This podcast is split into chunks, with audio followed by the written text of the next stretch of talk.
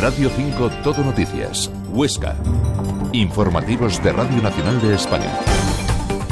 Buenos días, 8 y 50 minutos de este viernes 1 de marzo. Enseguida repasamos toda la actualidad de la provincia, pero antes vamos a conocer cómo amanece el Alto Aragón. Conectamos con la Agencia Estatal de Meteorología. Iván Álvarez, cuéntanos. Buenos días, hoy en la provincia de Huesca el viento seguirá siendo uno de los protagonistas de la jornada, ya que arreciará aún con rachas que pueden llegar a ser fuertes en el sur y también en cotas altas del Pirineo, aunque tenderá a ir perdiendo intensidad a medida que avance la jornada. Por lo general tendremos intervalos nubosos, sobre todo en el Pirineo, con precipitaciones débiles durante la mañana que tenderán a ir remitiendo y a irse despejando el cielo durante la tarde. La cota de nieve oscilará en torno a los 700 y a los 1000 metros y las temperaturas irán en descenso. Tendremos de máxima 17 grados en Barbastro, 16 en Fraga y en Monzón, 14 en Huesca, 11 en Jaca y 10 en Benasque. Gracias. Ahora mismo los termómetros marcan 4 grados en Huesca, 1 en Sabiñánigo y 5 en Sariñena. Por cierto que en Huesca estamos pendientes de la reapertura del Parque Miguel Servet. Se cerraba anoche por la rachas de viento de hasta 70 kilómetros por hora.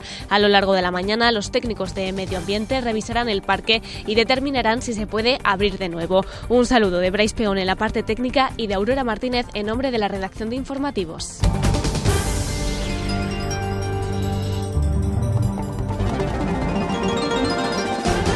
La estación Formigal Panticosa ofrecerá este fin de semana el mayor dominio esquiable del país con 150 kilómetros gracias a las nevadas de los últimos días. La peor parte es el riesgo de aludes. Los naturales disminuyen, pero ahora quedan los más peligrosos para esquiadores y montañeros. Los aludes por sobrecarga, como explica el nivólogo de Alurte, Iván González. Cuando hay unas capas débiles enterradas en la nieve, eso se queda en un equilibrio inestable. Entonces, solos igual no se caerían, salvo que haya algo externo que los sobrecargue y los, y los haga caer. Entonces, lo más habitual es que sean las personas que circulan haciendo esquí o haciendo montaña o lo que sea, pasan por encima de ese sitio que hay una placa inestable y la sobrecarga que ejercen en el manto es la que provoca la avalancha.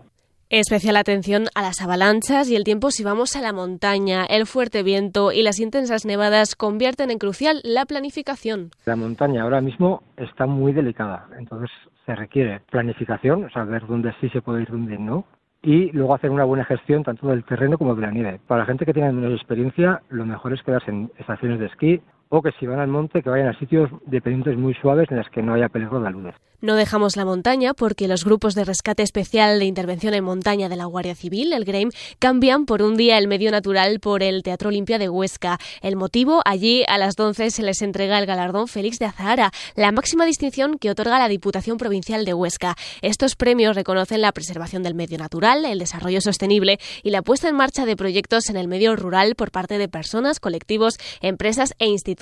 Así lo anunciaba el portavoz del Grupo Popular en la Diputación, Fernando Torres. Con la reconocida labor de rescate de personas en peligro en zonas montañosas o de difícil acceso, contribuyen a la vertebración del territorio, pues de su labor no solo se benefician quienes desafortunadamente sufren una situación que así lo requiere, sino que también contribuyen a que todos los practicantes de montañismo que acuden a nuestras montañas sean conocedores del gran servicio de rescate disponible y ello contribuye a su decisión de acudir a las montañas a la Alto Aragonesas. Otro asunto, el Ayuntamiento de Huesca crea el Senado del Mayor. Su nombre oficial en latín será Consejo Senatus Pro Oscar. El objetivo, aprovechar al máximo la sabiduría de nuestros mayores, entender que que hayan dejado atrás su etapa profesional no es sinónimo de que no participen activamente aportando su visión sobre temas importantes para la ciudad. Este Senado estará integrado por 30 personas. Lorena Orduna, alcaldesa. El Senado tradicionalmente ha sido un consejo de experiencia. En nuestro Consejo Senatu Proosca será un órgano de consulta, un órgano de asesoramiento y un órgano de personas con experiencia en la ciudad, con una trayectoria profesional y personal destacada.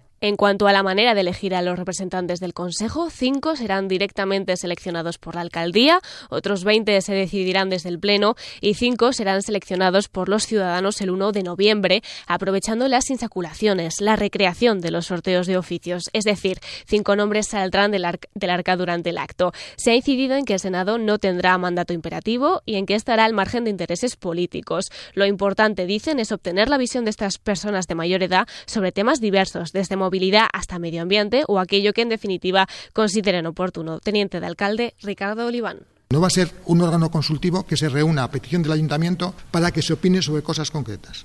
Va a opinar con carácter permanente en los temas que el ayuntamiento les ponga encima de la mesa, pero también en otros temas que ellos decidan libremente que deben ser objetos de debate o de opinión. El Grupo Socialista en el Ayuntamiento de Huesca se muestra molesto porque el voto de calidad de la alcaldesa, de Lorena Orduna, el voto que decide si ante un empate las propuestas salen adelante, haya servido en esta ocasión para frenar tres actuaciones que ellos consideran de mejora para la ciudad. Critican la falta de capacidad para llegar a acuerdos y se muestran preocupados porque esto pueda penalizar el progreso de Huesca.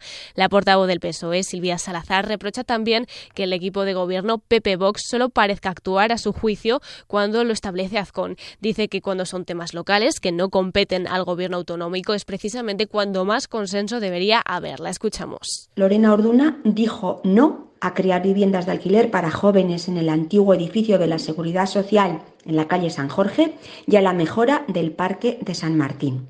Por un lado, vota junto a la extrema derecha en asuntos ideológicos, como fue rechazar la derogación de la memoria democrática, pero cuando se trata de iniciativas locales, la señora Orduna solo mira por intereses partidistas.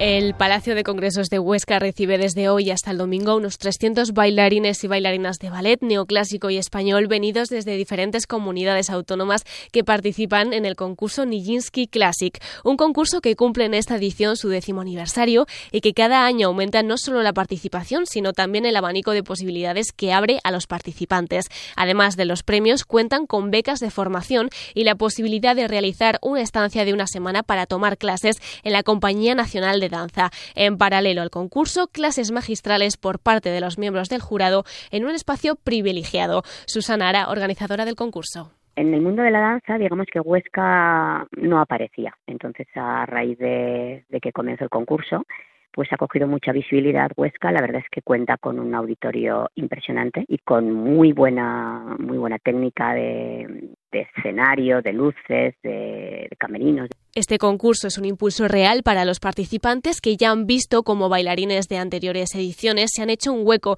en diferentes compañías, tanto nacionales como internacionales. Y es una motivación porque siempre si los alumnas tienen retos eh, la motivación del trabajo del día a día es mucho más más intensa. Radio 5 Deportes los equipos alto aragoneses se preparan para los encuentros del fin de semana. En fútbol, la Sociedad Deportiva Huesca se enfrenta mañana a las 4 y cuarto al Español. Tras la goleada al Mirandés, los de Hidalgo llegan con el objetivo de seguir sumando de tres. En balonmano, el Bada Huesca se enfrenta también mañana a las ocho y media al Nava. Lo hace con la moral alta tras la victoria contra el venidor, pero el técnico José Nolasco recuerda que no hay que fiarse sienten los colores y luego eso se contagia a los jugadores y son jugadores experimentados, hay jóvenes, hay pocos, son jugadores muy experimentados que lo que van a intentar es eh, hacer su partido, hacerse valer en su casa Les dejamos ya con nuestras propuestas culturales para hoy. Si les interesa la música urbana, hoy de 4 y media a 7 pueden asistir al taller de creación de música urbana con iBeat en el Casino de Huesca. iBeat es una plataforma de co-creación de beats de música urbana que viene a dar cobertura tanto a vocalistas como a productores. El taller lo imparte el productor musical Carlos Oyarzábal, aunque quizá lo conozcan más como Bombón y Montana. A las 6 en el Centro Cultural Manuel Benito Moliner, la comisaria de la exposición Confluencias, Alejandra Rodríguez, será la encargada de realizar una visita guiada por la misma. Una exposición que es un encuentro intergeneracional a través de la mirada de 12 mujeres artistas que dialogan entre sí a través de manifestaciones y técnicas artísticas de diferente índole, desde el óleo, la escultura, pasando por los fotomontajes. ¿Cuál es el aspecto que se les ha dado en el arte a los ángeles y a los demonios. ¿Por qué?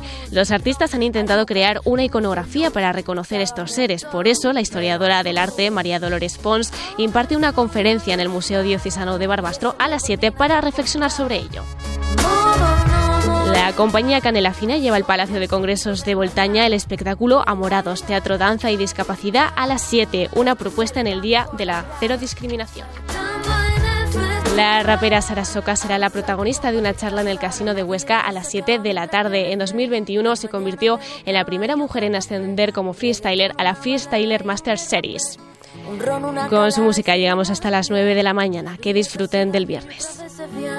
Un día es el engaño y otro el interés, pero hay cosas bonitas para el que sabe ver.